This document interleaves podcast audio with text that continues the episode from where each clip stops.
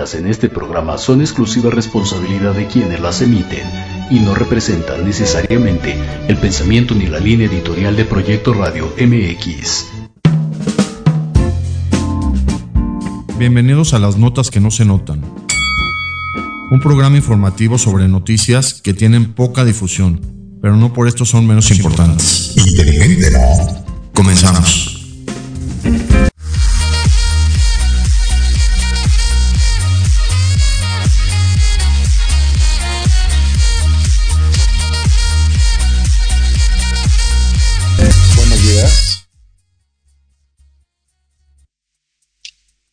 Hoy lunes 2 de noviembre del 2023 tocar un tema un poco difícil. ¿Qué pasó en 1968? ¿Qué pasó en México el 2 de octubre? ¿Qué pasó en el mundo en esa época? ¿Qué pasó? Porque sí ha sido muy controversial. esto.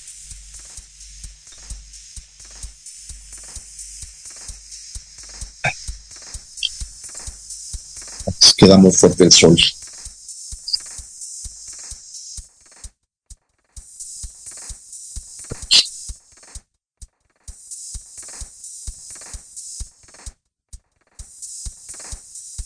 Un tema duro, porque ha sido una de las tragedias más grandes de México, el 2 de octubre de 1968. Pero tratar de entender en este programa qué pasó en el mundo, qué estaba pasando, por qué hubo tanta manifestación, el manejo de masas, los jóvenes, qué estaba pasando en México, porque en México se habían ya programado las Olimpiadas de 1968 como un evento impresionante a nivel mundial. Y, y por qué se utilizó a los jóvenes con el pretexto de bloquear las Olimpiadas para conseguir sus peticiones de los estudiantes de esa época. ¿Por qué con un mensaje tan radical se manejó a los jóvenes en esa época en México? ¿Cómo lograron convencerlos? ¿Cómo lograron manejar esta situación? Y entender qué estaba pasando en el mundo.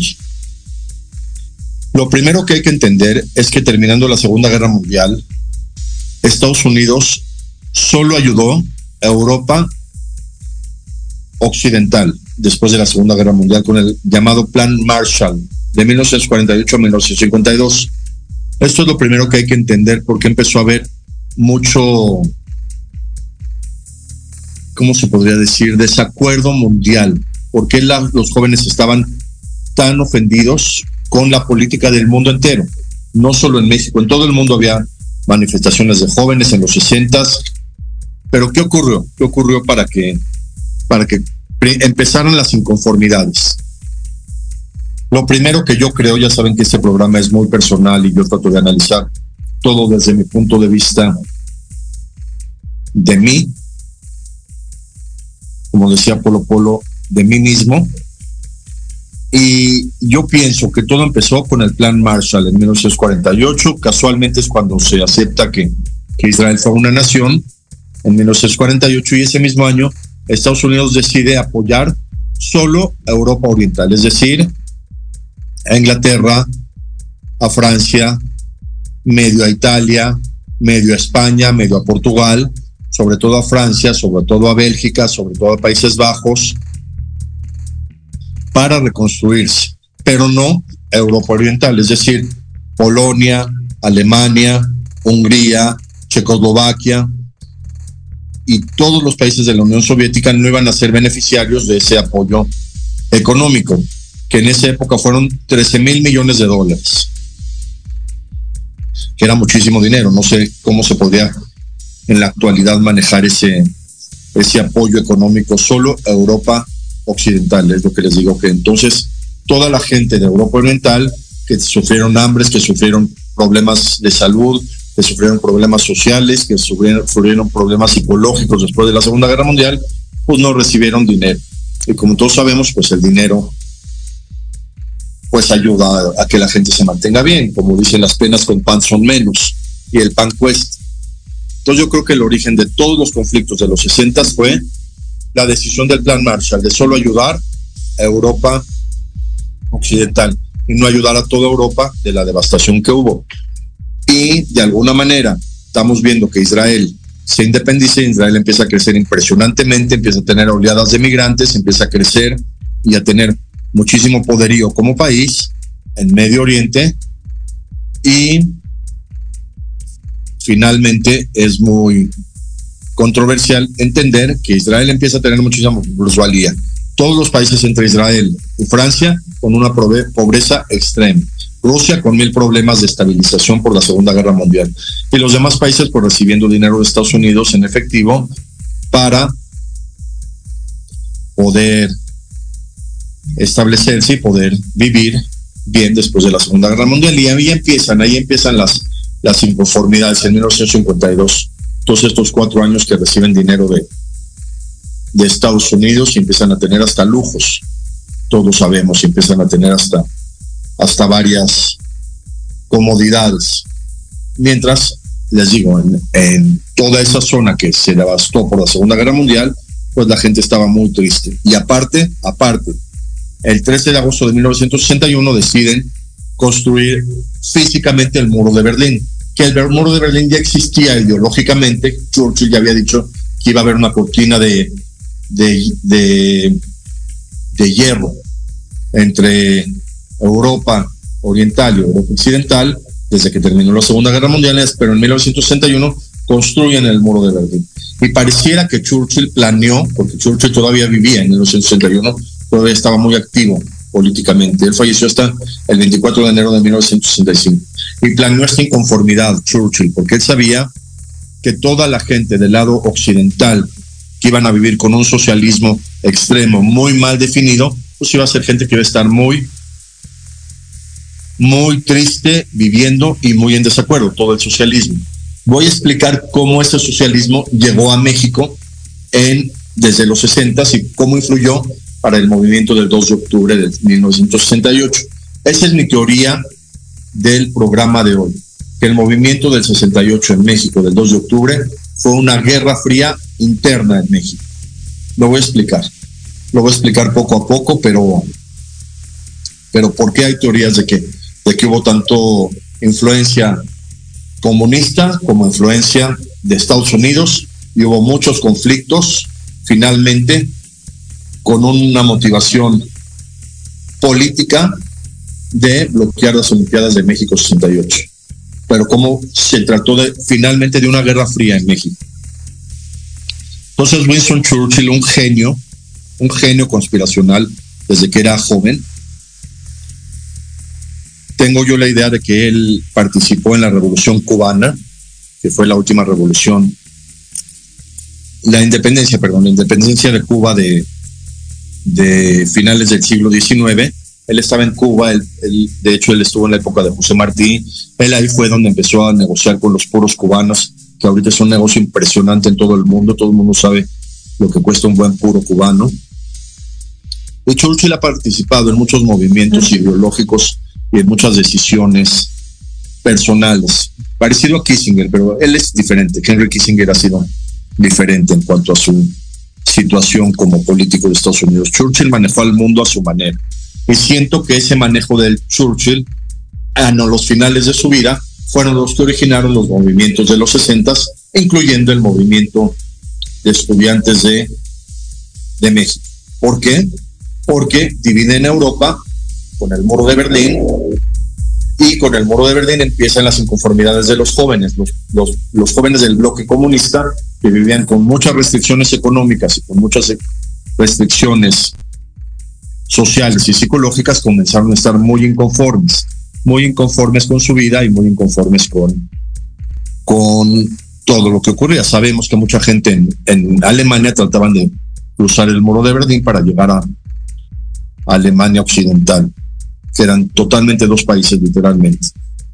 Entonces comienzan las inconformidades desde 1961 con el muro de Berlín, los jóvenes empiezan a tener muchos conflictos, empieza la guerra de Vietnam, inentendible la guerra de Vietnam porque se peleaba en Vietnam del Norte con Vietnam del Sur, el Vietcong que estaba dirigido por rusos finalmente por el ejército ruso contra Estados Unidos y muchas historias con muchos presidentes desde John F. Kennedy y pues eso genera muchísima controversia a nivel mundial la guerra de Vietnam porque nadie le entiende, el mismo John Lennon estaba en contra de la guerra de Vietnam y, dicen que eso también participó en, su asesinato finalmente de John Lennon, haber estado a favor de, de erradicar la guerra de Vietnam en su momento. Y lo más controversial que ocurre es el asesinato de John F. Kennedy el 22 de noviembre de 1963 en plena guerra de Vietnam, sin arreglos, sin, sin tratar de solucionar esa guerra, asesinan al presidente de Estados Unidos, John F. Kennedy. Estados Unidos se queda como en un como en una nube sin saber qué hacer y sube un presidente de mucho carácter que fue Lyndon B. Johnson. Lyndon B. Johnson gobernó en Estados Unidos de 1963 a 1969. Fue reelecto. Es como la gran mayoría de los presidentes de Estados Unidos fue reelecto.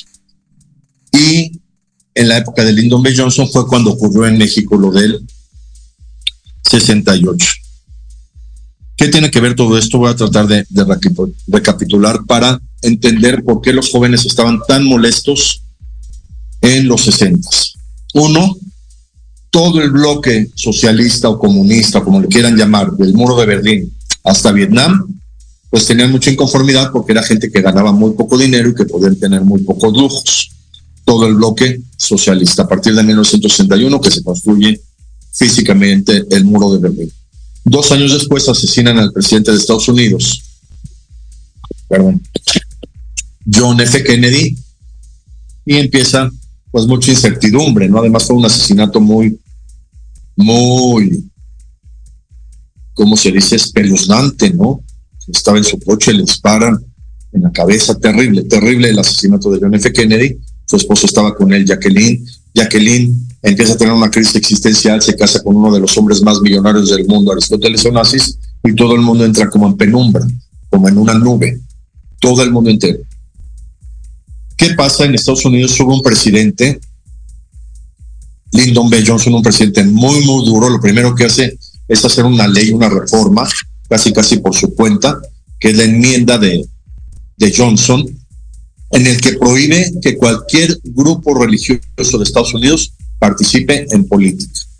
Esto lo hace porque empiezan a haber revueltas con los afroamericanos de Estados Unidos que querían tener mucho más derechos y mucho más principios, pero como todos los grupos religiosos de, de Estados Unidos, de afroamericanos, eran los que querían participar, por eso Lyndon B. Johnson hace la enmienda Johnson para que no pudieran participar desde un punto de vista religioso, pero no contaban con la astucia de Martin Luther King, que a pesar de que era religioso, él era finalmente el líder de, de la iglesia, Martin Luther King sí puede manejar a todo el mundo entero en la misma época que sucede lo de lo de los 60 en México.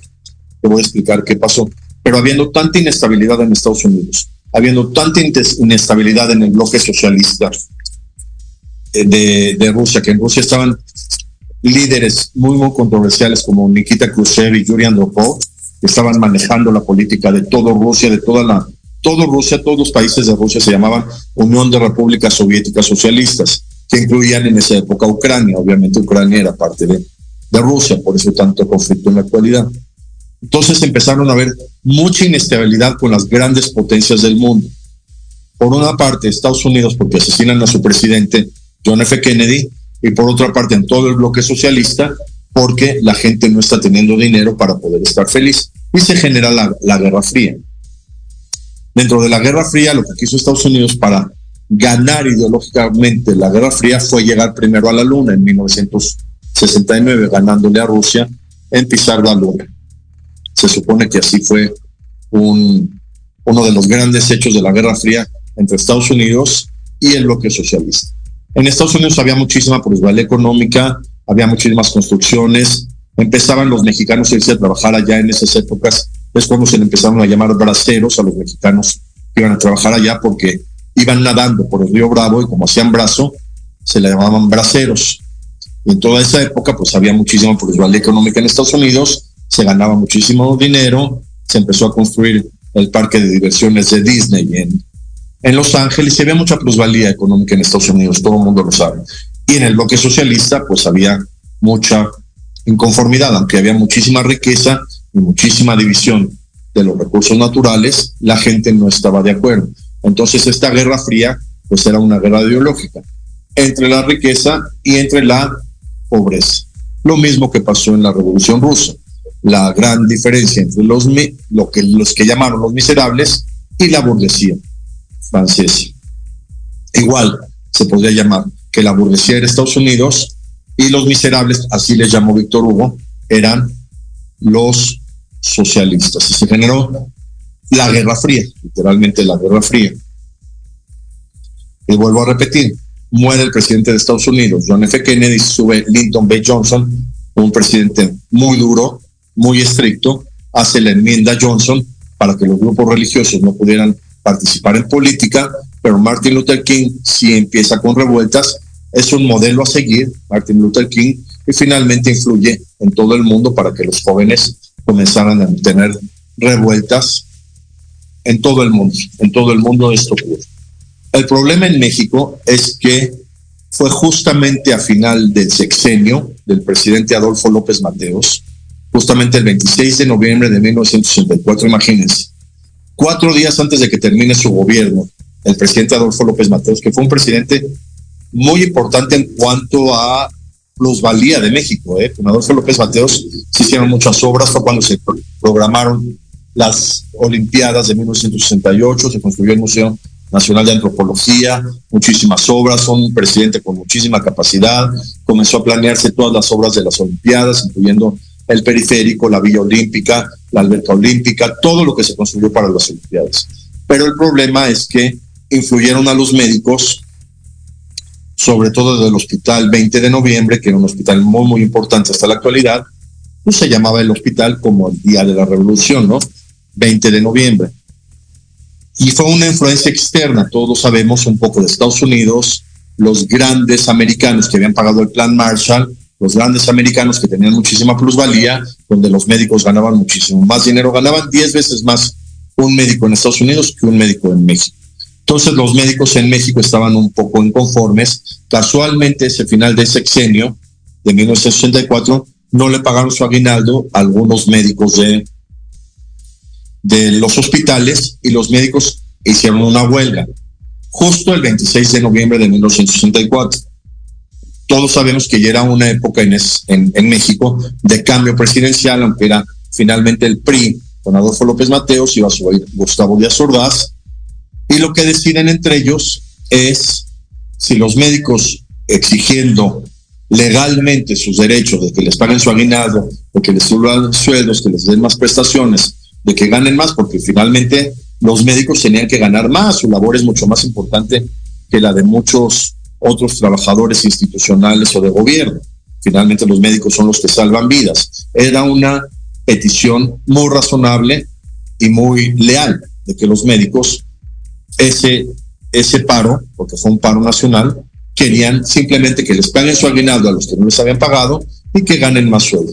Entonces toman la decisión en el gobierno ya saben, entre el presidente López Mateos y el nuevo presidente Gustavo Díaz Ordaz, que llegó con muchos bríos, como todos los políticos cuando empiezan un, nuevo periodo, y deciden que renuncien 210 médicos de los hospitales y traen médicos extranjeros a que los cubran.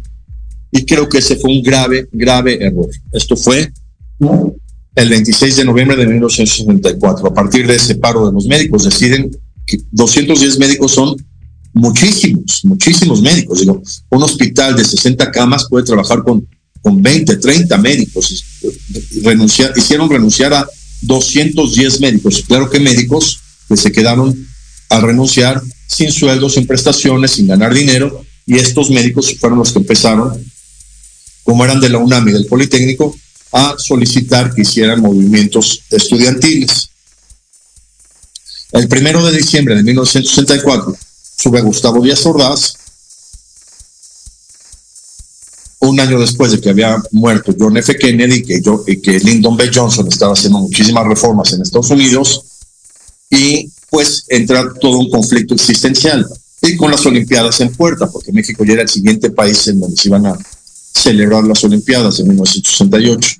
Y los estudiantes, como no recibían respuesta, como no volvieron a contratar a los 210 médicos que,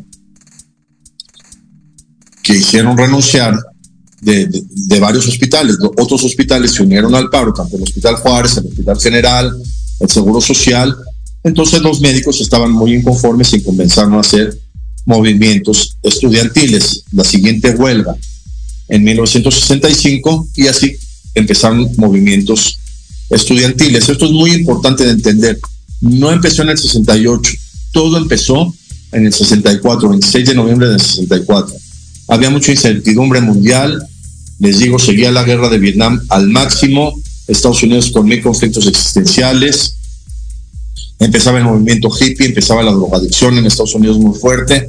Claro, en esa época era con con marihuana, con cannabis, pero empezaba la drogadicción muy fuerte en Estados Unidos. De hecho, en 1969 hubo un concierto de rock, Woodstock se llama, donde asistieron 500 mil asistentes. Valga la redundancia, 500 mil personas. Se sabe que todos en ese concierto, de alguna manera, todos tenían que, drogarse para estar al, al, al nivel del concierto. Duró tres días el 18 de agosto de 1969. Todo fue efecto, causa, efecto, causa, efecto, causa, efecto, hasta que en México, desafortunadamente, el 2 de octubre de 1968, se tomó una muy mala decisión de que interviniera el ejército para frenar a los estudiantes en, los edificios de Tlatelolco. Eso todo mundo lo sabe. Entonces, estos movimientos de los estudiantes, no sé en qué momento se les habrá ocurrido a los estudiantes que para que escuchara su pliego petitorio el presidente Gustavo Díaz Ordaz, su decisión era que no se realizaran las Olimpiadas en México. Que eso creo que es lo que más hay que analizar en este programa porque fue una decisión bastante radical, bastante influenciada, porque les digo, fue una guerra fría en México. Había mucho influyentismo tanto de Estados Unidos, un país donde estaba un presidente muy estricto, pero donde había muchísima plusvalía, como de eh, los soviéticos. Sabemos que en Estados Unidos había un partido comunista, sabemos que en Estados Unidos había mucha influencia bolchevique y pues enredaban a los jóvenes, ya no sabían ni qué, ya no sabían ni para dónde dirigirse, los panfletos de repente eran muy capitalistas de Estados Unidos, de que tenían que ganar como en Estados Unidos, de que allá sí hay plusvalía y porque en México no, y de repente había plus bocetos o panfletos comunistas de que todos tenemos que ser iguales, de que el comunismo, de que Marx, de que todo eso. Entonces confundieron mucho a la juventud. Ese fue el verdadero problema de, del 2 de octubre del 68, que la juventud estaba muy confundida, ya no sabían ni qué, las marchas nada más estaban siguiendo, de momento el mismo rector de la UNAM participaba en las marchas. El Politécnico y la UNAM, que en realidad eran rivales académicos, se unieron en las marchas, pero ese fue el principal problema, que no entendían, no entendían. Ese es un fenómeno muy común en la humanidad, en los conflictos mundiales. Muchas veces los soldados nada más están yendo a la guerra, a la guerra, a la guerra y no saben por qué. Muchos soldados no saben ni por qué van a la guerra ni qué están defendiendo, solo están siguiendo órdenes. Eso se sabe que es un fenómeno mundial muy, muy interesante de analizar y es lo que pasaba con los jóvenes. Los líderes que, estaban muy confundidos estaban organizando a los jóvenes y finalmente se les ocurrió vamos a bloquear las Olimpiadas, que no se hagan las Olimpiadas, imagínense, un evento que después de la Segunda Guerra Mundial ya se estaban realizando cada cuatro años formalmente, lo querían bloquear en México. Seguimos después del corte con un análisis del EGETS, el manejo de masas y cómo la confusión genera más conflictos que arreglos. Seguimos. Antesala, el programa para enaltecer todos tus proyectos. Te invitamos a escucharnos todos los martes en punto de las 9 de la noche. Conducido por Ariadna Vázquez y Jimena Riverol. Solo por Proyecto Radio MX. Con sentido social.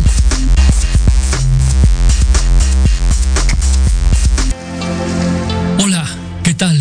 Queremos invitarte este y todos los sábados en punto de la una de la tarde, a tu programa Astroarmonízate con Gaspar Ariel y Sabrina Oro. Conocerás de la mano de grandes maestros la influencia de los astros en tu vida, el poder de la magia, la talismánica y los secretos que el tarot tiene para ti. Tenemos una cita aquí por Proyecto Radio MX, la radio con sentido social.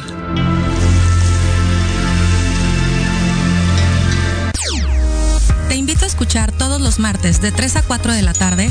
De Seguro Hablamos. Un espacio de comida para planear tu vida. Conducido por Cari Payán. Solo por Proyecto Radio MX con sentido social.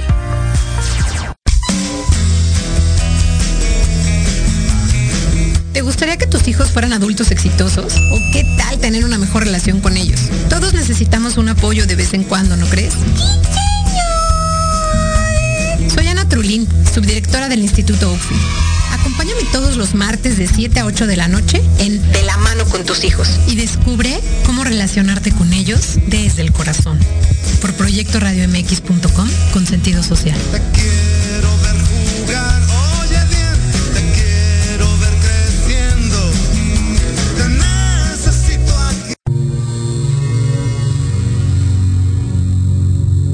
¿Te gustaría saber para qué estás aquí? ¿Qué sorpresas guarda el universo? ¿Qué técnicas de sanación existen?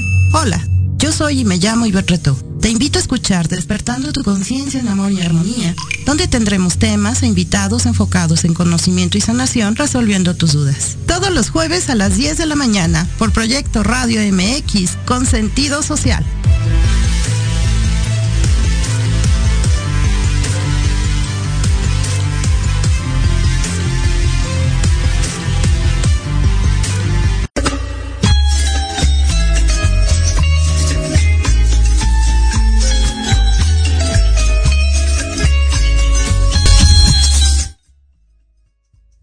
Seguimos con este tema muy, muy interesante.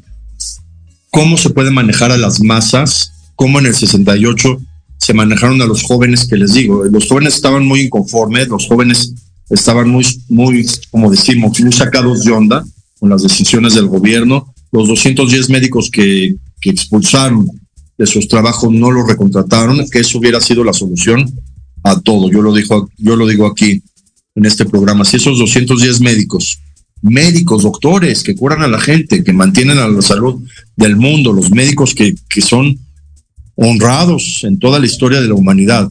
Así de simple que hubiera llegado el presidente Gustavo Díaz Ordaz con esos 210 médicos, regresen a sus trabajos. Es más, regresen, les vamos a recuperar todos sus salarios que perdieron y regresen a trabajar. A lo mejor se hubiera evitado esta revolución civil de 1968, del 2 de octubre, pero no, no lo hicieron y no podían controlar a los jóvenes y los jóvenes nada más seguían, les digo, no sabían ni qué seguir, estaban muy confundidos, tenían influencia tanto de, de ideología socialista o comunista como de ideología americana. Por eso les digo que el problema del 2 de octubre del 68 fue una guerra fría en México. Había influencia tanto de Estados Unidos con el presidente Lyndon B. Johnson, con tanto cultura que había con Martin Luther King tratando de defender los derechos, no de los afroamericanos, los derechos universales. Martin Luther King es un defensor de los derechos universales como nunca nadie ha existido en la historia. Y por otro lado, el bloque socialista que fue en México, en México existía muy, muy fuerte el bloque comunista, los mismos que habían traído a Trotsky, los mismos que estaban en el poder, inclusive había en México partidos eh, políticos socialistas y comunistas como parte de, de, la democracia en México.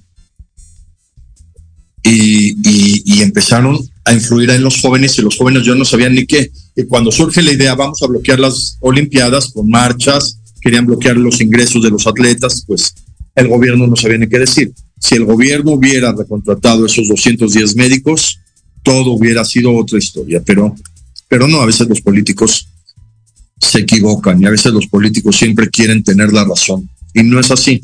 Todos somos humanos, tanto los protestantes como los gobernantes, y todos cometemos errores, todos. Digo, hasta el profeta más grande reconocido, Moisés, cometió errores. Entonces, ese fue un gran error, no haberle contratado a los 210 médicos. ¿Y cómo influyeron a los jóvenes? Los jóvenes ya no sabían ni qué, marchaban, marchaban, marchaban, marchaban, hasta que el 2 de octubre, muy tristemente, se congregan en la Plaza de las Tres Culturas, en Tlatelolco, muy tristemente, porque es un lugar icónico, un lugar eh, prehispánico y colonial. Ahí hay una iglesia de, Torquemada, hay muchas cosas en la Plaza de las Tres Culturas de, de mucha trascendencia histórica y desafortunadamente ahí fue el enfrentamiento bélico. Pero quiero explicar en este programa qué significa obedecer órdenes o seguir órdenes o por qué puede la gente se, seguir y, ya nada más obedecer con tal de conseguir un ideal o un, o un principio. Ese es el, el gran problema de la humanidad y eso es lo que pasa siempre cuando, cuando se tienen que seguir órdenes y cuando alguien toma la decisión de, bloquear las Olimpiadas del 68 y pues todos siguen, aunque yo estoy seguro que una gran mayoría de los estudiantes que estaban marchando no estaban de acuerdo en bloquear las Olimpiadas, que hubieran buscado otra opción de presión para que se escuchara su pliego petitorio y no necesariamente bloquear las Olimpiadas, que al final de al cabo sí se realizaron. Voy a explicar un fenómeno que se hizo experimentalmente en Israel, yo lo escuché de fuentes muy, muy fidedignas. Tomaron un soldado en Israel, el ejército es muy, muy estricto, todos lo sabemos, es el mejor ejército del mundo. Entonces tomaron un soldado de, de Israel y le pidieron que en, en una silla eléctrica electrocutara a un civil, a un civil de Israel, inclusive religioso. Todo era actuado. El civil era un superactor, la silla no era eléctrica y el soldado llegó un general de Israel. Los generales de Israel es gente muy respetable, es la gente más respetable del mundo en cuanto a, a decisión. Y el general, cuando lo vio el soldado, pues claro que se impresionó. Llegó el general directamente con el soldado y le dijo, pon la electricidad. Y el soldado dijo, no puedo, es un civil, es una orden. ¿Y qué creen que hizo? Pues puso la electricidad porque era una orden militar. Igual pasa con las órdenes en las manifestaciones, con las órdenes en las masas, con las órdenes. Muchas veces no están de acuerdo, los soldados muchas veces no están de acuerdo en atacar, los soldados muchas veces no están de acuerdo, pero finalmente son órdenes y las tienen que cumplir y las tienen que acatar. Hay una película que he mencionado en varios programas de radio, Gallipoli, con Mel Gibson, cómo llevan a soldados de increíble de Australia, de Nueva Zelanda, porque Inglaterra ya no tenía muchas reservas, entonces les pide a sus aliados de Australia y Nueva Zelanda que lleven soldados a la playa de Galípoli, que es un puerto que está en, el Mar Negro, en Turquía, que querían llegar por ahí para acabar con el Imperio Otomano en la Primera Guerra Mundial. Churchill era el que mandaba la, la marina en esa época. Y mandaron los soldados y los soldados estaban en la trinchera y no querían salir porque desde arriba les disparaban los turcos. Los soldados decían, si salimos nos van a matar, es un, es un, es un suicidio, ¿cómo nos están mandando? Pero como eran órdenes militares, pues iba a salir uno chiflando. Y cuando chiflaba tenían que salir los soldados. Y claramente que los soldados salen de la playa hacia la costa eh, de su vida y les disparan y no tienen ninguna defensa. Es muy interesante, pero eran órdenes militares y las tenían que seguir. Muy interesante esa película Gallipoli con Mel Gibson, sus inicios de Mel Gibson como, como actor. Igual pasó en la manifestación del 68. Ya se sabía que el gobierno iba a intervenir, ya se sabía que los querían frenar, mas sin embargo, pues eran órdenes de los superiores, eran órdenes de los líderes, vamos a bloquear las, las Olimpiadas. Y la incógnita más, más grande que existe del 2 de octubre del 68 fue quién les dijo que fueron a la plaza de Tlatelolco. Con esto dejo este análisis, este análisis del 2 de octubre del 68, porque es muy duro, es muy doloroso, Es una época de México muy, muy difícil de entender. Hubo mucha incertidumbre después del 2 de octubre del 68 en el mundo. Yo creo que por eso mismo en Estados Unidos comenzaban a drogarse tanto. Les digo, el 18 de agosto del 69, todavía no se cumplía un año de lo de México, fue el movimiento de Woodstock, de los hippies, y claro, claro que querían salirse de la realidad, claro que querían olvidarse de todo lo que había pasado, claro que querían olvidarse de todos los problemas con, con Lyndon B. Johnson, que ese mismo año casualmente, ese mismo año fue elegido un presidente con un carácter impresionante en los Estados Unidos que todo el mundo creyó que iba a cambiar al mundo. Ese mismo año de Woodstock subió al poder Richard Nixon, eh, todo un hombre con muchísima capacidad, con muchísima empatía, una voz impresionante. La voz siempre es muy importante en cuanto a la capacidad de liderazgo. Richard Nixon, si escuchan sus discursos, ahí están en varias plataformas. Un hombre muy decidido, un hombre con una muy buena dicción, un hombre con muy buen inglés, Richard Nixon. Ese mismo año todo el mundo creyó que Richard Nixon iba a tener alguna acción mesiánica inclusive para acabar con la guerra de Vietnam. Sin embargo, no, todos lo sabemos. La guerra de Vietnam seguía porque dejaba muchísimo dinero. Richard Nixon, como buen ser humano, que lo, que lo domina la avaricia, pues quiso quedarse con mucho dinero de la guerra de Vietnam y habló por teléfono y les dijo, oigan, pues denme el dinero de la guerra de Vietnam, lo vamos a depositar en Cuba y en México y nos los quedamos. Pero alguien lo estaba grabando con una clave de garganta profunda, grabaron a, a Nixon, se llamó el escándalo de Watergate, perdón, el escándalo de, sí, de Watergate. Imagínense, la, la puerta del agua, eso significa Watergate. Y finalmente tuvo que renunciar el presidente de los Estados Unidos. Ha sido de los muy pocos presidentes que tienen que renunciar. Richard Nixon tuvo que renunciar a la presidencia, pero el siguiente presidente que subió, que era su mismo vicepresidente, Gerald Ford, decidió que Nixon no tuviera un proceso penal, a pesar de, de un escándalo tan grande como fue quedarse con el dinero de la guerra de Vietnam. Y claro, todo esto generó pues que este conflicto generara mucho mucho conflicto social, mucho conflicto psicológico, afectó a todo el mundo lo del 68 estudiantes, el ejército contra los estudiantes, terrible en México, afectó a Estados Unidos.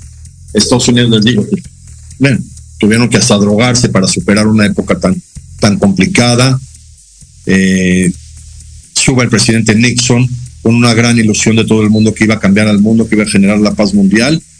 Y no, al contrario, seguía la guerra de Vietnam y seguían los gastos, como en todas las guerras, los gastos impresionantes de, de las guerras y todo el dinero que deja. Y digan lo que digan, digan lo que digan, el único presidente de Estados Unidos que en su periodo no hagan habido guerras, Donald Trump. No voy a hablar mucho de política, pero hablo de historia. Es una realidad. Desde el siglo XX, desde Teodoro Roosevelt hasta Barack Obama y, y toda esta época nueva hasta Joe Biden, el único periodo en Estados Unidos en el que no han habido guerras de esta magnitud ha sido el periodo de Donald Trump. Y, así fue, así fue lo de México del 68, así fue este problema existencial de toda la juventud de los 60. Así fue el grave error de México de despedir a 210 médicos y no recuperar de sus trabajos médicos, lo vuelvo a repetir, médicos, los encargados de la salud, los bendecidos en la historia, los médicos siempre han sido bendecidos en la historia. Sin embargo, decidieron que eran protestantes porque querían mejores sueldos y querían ganar su aguinaldo y decidieron que renunciaran del sistema de salud mexicano y ahí comenzó todo. En México, claro, les digo, otro fenómeno que estaba ocurriendo en el mundo, muy controversial, pero muy interesante, fue la guerra de los seis días de Israel, que fue en el 67. Una guerra muy interesante porque, como lo dice su nombre, solo duró seis días. En seis días, Israel demostró su dominio bélico a todo el mundo. En seis días pudo controlar una guerra contra Egipto, contra Jordania, contra Siria, contra Líbano y contra Irak. En seis días Israel ganó una guerra. Entonces, claro que esto también generó todo un conflicto en el 67 porque se sabía que había una potencia mundial llamada Israel que podía superar a los Estados Unidos. Y pues esto también generó conflictos existenciales, como lo dije de, desde un inicio y, y analizar. Lo digo, este tema es muy duro, este tema de del 68 es un tema muy muy difícil de entender lo que ocurrió, los que lo hemos estudiado, los que lo hemos analizado. Yo alguna vez lo platiqué con, con Ricardo Rocha, alguna vez tuvimos un desayuno, un honor haber desayunado con Ricardo Rocha hace como 13 años. Me invitó a desayunar, increíble plática que tuvimos. Y, y pues sí, así fue, así fue esta época del mundo, así fue esta época mientras en Vietnam existía una guerra in, inentendible, mientras mientras Estados Unidos y Rusia se peleaban por a ver quién llegaba a la luna primero, mientras en Estados Unidos se vendía marihuana como más fácil que alcohol, pues en México ocurrió este, este triste suceso el 2 de octubre del 68. Vamos a dejar de aquí este tema. Espero que, les haya gustado, que lo, que lo analicen. Y nos vemos la próxima semana con los siguientes programas de, de lunes de notas y de martes de, de historia. Eh, muchas gracias. Aquí ya dejamos este tema tan fuerte.